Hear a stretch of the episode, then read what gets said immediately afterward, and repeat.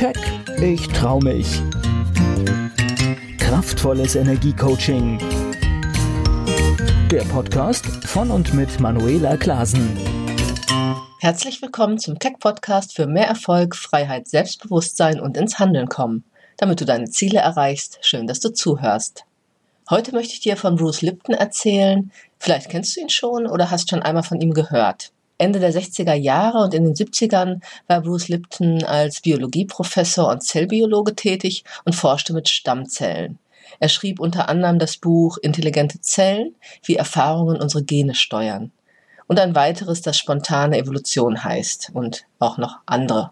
In einem Interview mit Ian McNay über die Macht des Unterbewusstseins berichtet er von seinem Leben als Biologieprofessor und Zellbiologe und wie seine Forschungsergebnisse sein Leben veränderten. Und davon möchte ich dir heute erzählen. Denn er berichtet, Ende der 60er Jahre untersuchte ich als Biologieprofessor und Zellbiologe die Entwicklung von Zellen und im Rahmen meiner Forschung klonte ich Stammzellen. Außerdem lehrte ich zu der Zeit Medizinstudenten die Entwicklung von Zellen und wie diese funktionieren. Nach der damaligen Lehrmeinung des gentechnischen Determinismus bedeutete das Gene kontrollieren das Zellwachstum, die Charakterzüge und das Verhalten. Meine Forschung mit Stammzellen, berichtete er, brachte aber ganz andere bahnbrechende Ergebnisse zutage als die derzeitige Lehrmeinung. Er erzählte, ich hatte eine Stammzelle allein in einer Petrischale und die Zelle teilt sich dann alle 10 bis 12 Stunden. Nach ein paar Wochen hatte ich tausende Zellen und alle Zellen waren genetisch identisch. Die Aufgabe, das eigentliche Experiment war dann, einige der identischen Zellen in verschiedene andere Nährböden zu geben. Und der Nährboden ist damit vergleichbar, was für uns unsere Umwelt darstellt, also Luft, Wasser, Essen, andere Menschen und so weiter.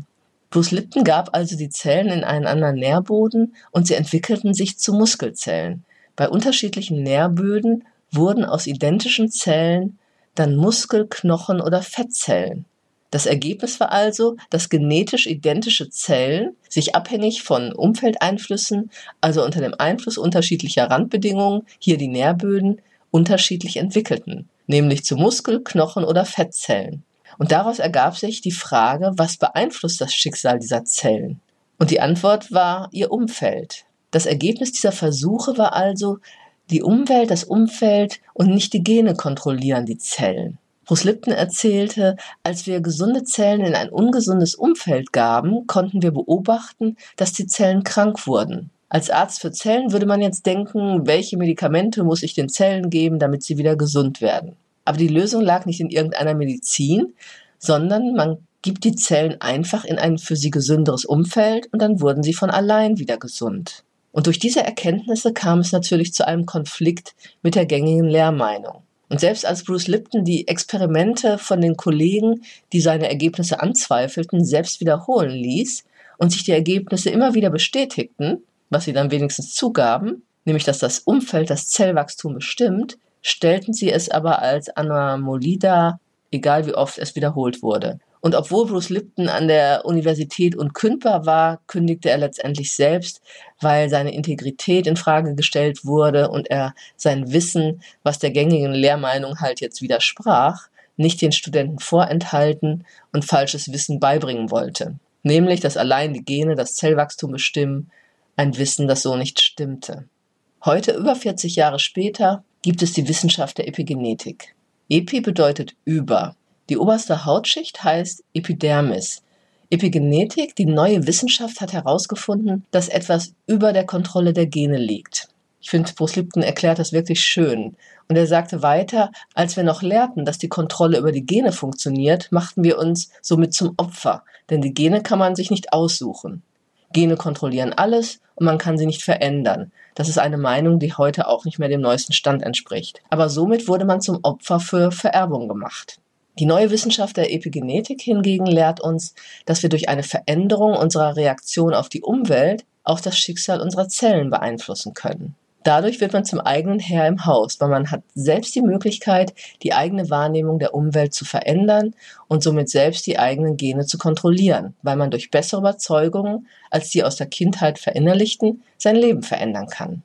Die Forschungsergebnisse zeigten, dass sich unsere Wahrnehmung auf die Welt, auf unsere Biologie und Chemie unserer Körperfunktionen auswirkt. Und das verändert wiederum unsere Zellen. Durch bessere Kontrolle unseres Verstandes können wir also unsere Körperfunktion beeinflussen und verbessern. Das Problem dabei ist, dass unser Verstand ja aus zwei Teilen besteht. Das ist einmal der bewusste Verstand, durch den sich unsere Persönlichkeit und unser Geist ausdrückt. Das ist der kreative Teil unseres Verstandes, der die Zukunft abschätzen kann und die Vergangenheit Revue passieren lässt und auch Probleme lösen kann. Der zweite Teil unseres Verstandes, das ist das Unterbewusstsein. Dieser Teil des Verstandes ist für unsere Gewohnheiten zuständig. Er lernt häufig wiederholte Verhaltensmuster und macht daraus Gewohnheiten. Und die meisten Menschen glauben, dass sie ihr Leben rein mit dem kreativen, dem bewussten Verstand erschaffen und dass es die Glaubenssätze des bewussten Verstandes sind, die zählen. Aber die Forschungsergebnisse der letzten Jahre haben gezeigt, dass maximal fünf Prozent unseres Verhaltens auf dem bewussten Verstand basieren. Das heißt, unser Leben wird zu 95 Prozent von unseren unbewussten Programmen bestimmt und gesteuert. Und das sind die Ergebnisse der Forschung der letzten Jahre. Jetzt stellt sich die Frage, woher kommen denn unsere unbewussten Programme? Es wurde herausgefunden, dass unser Gehirn sich in den ersten sechs Lebensjahren ständig in einem hypnotischen Dauerzustand befindet. Also die EEG-Wellen eines Kindes unter sechs Jahren erreichen nicht den Stand, den man als bewusst bezeichnen kann. Sie befinden sich im Theta-Wellenbereich, das entspricht ungefähr vier bis acht Hertz und gleicht eher einer hypnotischen Trance. Das Gehirn ist also ständig offen für alle Eindrücke, die auf das Kind einfließen und es zeichnet alle Beobachtungen im Umfeld auf und so werden die Überzeugungen und Glaubenssätze geformt, die von außen hineinfließen und somit ihre Prägung, den Glauben, wie die Welt funktioniert, halt hinterlassen. Und vor allem in den ersten sechs Jahren erfolgt die Programmierung des Verstandes durch das Umfeld. Und je nachdem, welche Eindrücke wir aufgenommen und positiv oder negativ bewertet haben, entwickelt sich die Wahrnehmung und die Bewertung der Welt und wie ich mich darin bewege. Und wenn man das verstanden hat, dann kann man seine eigenen Glaubenssätze, Einstellungen und Überzeugungen halt leichter identifizieren und muss sich auch nicht länger von diesen alten Programmen dirigieren lassen, weil man sie bewusster wahrnimmt und somit auch verändern kann. Und Lipton erklärte weiter, das Gehirn arbeitet also zu 95 Prozent auf unbewussten Programmen. Und um Veränderungen einleiten zu können, muss ich auch erstmal verstehen, wie unser Unterbewusstsein lernt. Denn der bewusste Verstand, der kann etwas lernen, indem er ein Buch liest, aber dadurch verändert sich ja nichts im Leben, weil das Unterbewusstsein eben auf Gewohnheiten basiert, die aufgrund von Wiederholungen und Emotionen abgespeichert wurden. Es lernt nur Dinge, die man regelmäßig wiederholt und noch schneller, wenn sie mit positiven oder negativen starken Emotionen verknüpft sind. Und Psychologen haben herausgefunden, dass 70 Prozent unserer Gedanken eher negativer Art sind. Sobald man sich deshalb bei einem Gedanken ertappt, wie das klappt sowieso nicht oder das wird schwer werden, muss man diesen Gedanken am besten sofort stoppen und sich sagen, okay, ich werde diese Überzeugung prüfen und durch eine positivere, bessere für mich ersetzen. Und wenn man das regelmäßig macht und wiederholt, dann beginnt das Unterbewusstsein, diese neuen Überzeugungen zu lernen. Also es geht dabei um permanentes, bewusstes Beobachten seiner Gedanken. Und viele Menschen fragen, warum kommen denn nur 5% der Gedanken vom bewussten Verstand und 95% vom Unterbewusstsein? Auch das erklärt Lipton ganz schön, denn der bewusste Verstand ist ja zur Problemlösung da. Er kann halt über die Zukunft und über die Vergangenheit nachdenken. Und wenn man aber den bewussten Verstand halt gerade zum Denken benutzt, wer kontrolliert denn dann eigentlich die Handlungen in diesem Moment? Und die Antwort ist, wenn man darüber nachdenkt, was man morgen alles erledigen muss oder sich halt in irgendwelchen Gedanken aufhält und nicht aufpasst, dann werden in diesem Moment die Handlungen vom Unterbewusstsein kontrolliert. Das bedeutet, man muss gegenwärtig sein. Es geht immer darum, aufmerksam zu sein, im Hier und Jetzt zu sein und zu beobachten, was gerade im eigenen Verstand vor sich geht.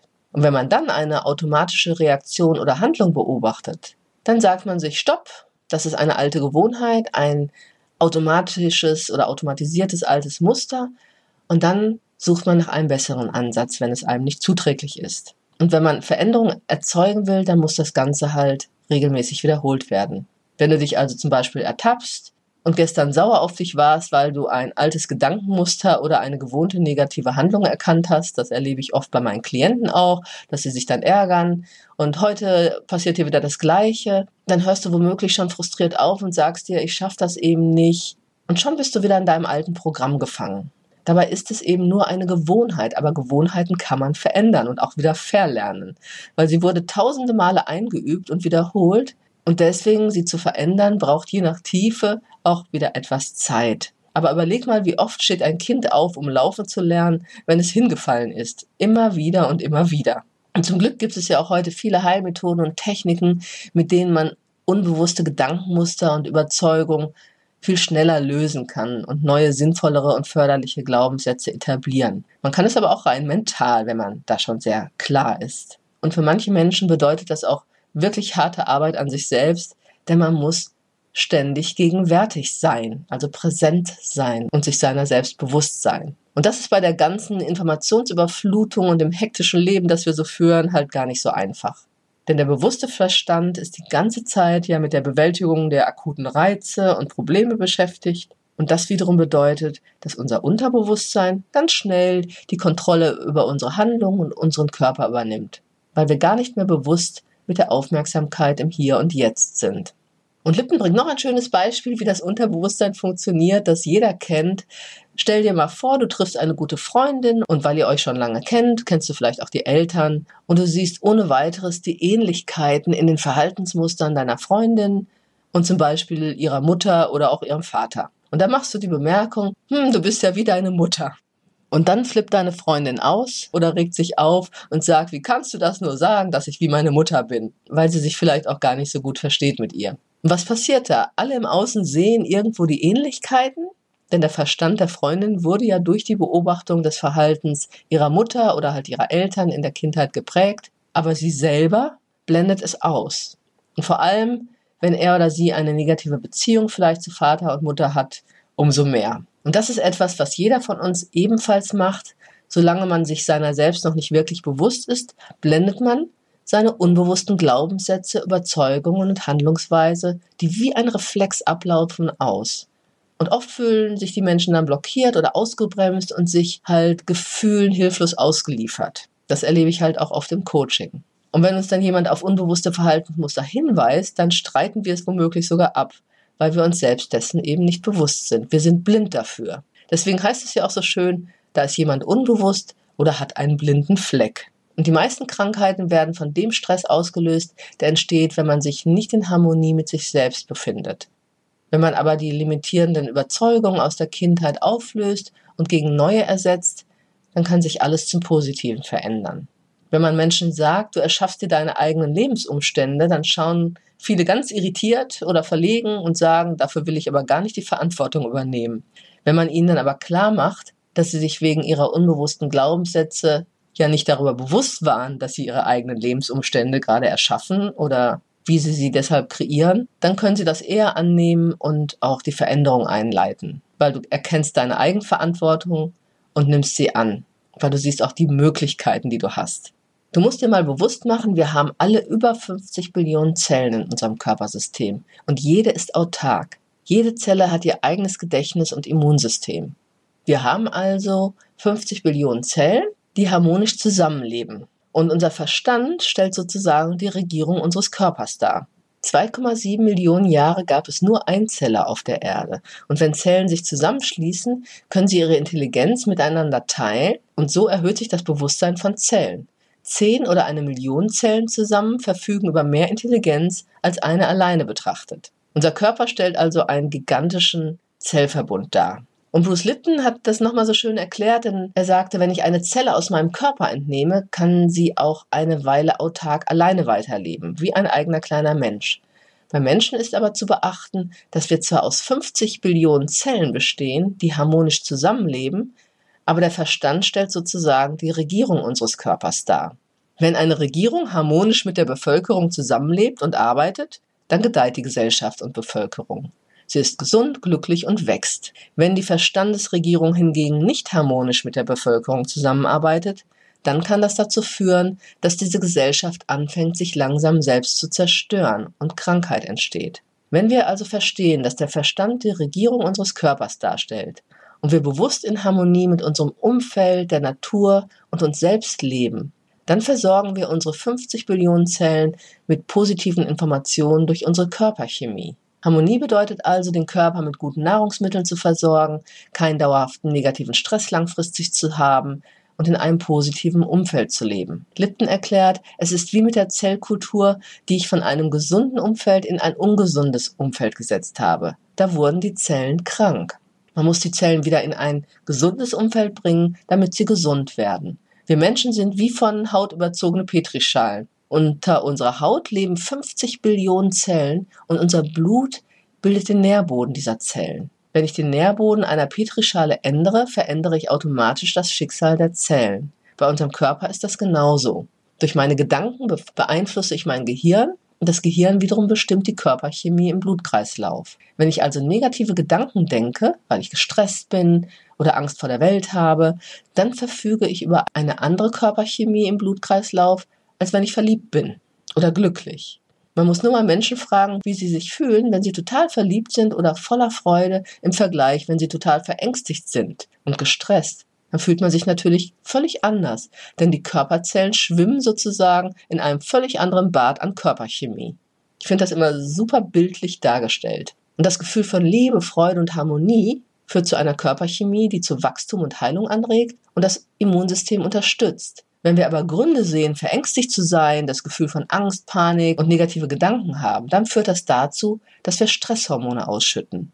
Und diese wiederum stoppen den Wachstumsprozess und das Immunsystem, um Energie zu sparen. Denn alle Körperreaktionen sind dann darauf ausgerichtet, zu fliehen oder anzugreifen und dafür wird alle Energie benötigt. Ein Mensch, der also unter innerlichem Dauerstress steht, reserviert unbewusst alle Körperenergie für den Flucht- oder Angriffsmodus. Und das geht auf Kosten der Gesundheit und des Immunsystems. Je mehr man unter Stress steht, umso schlechter ist die Körperchemie.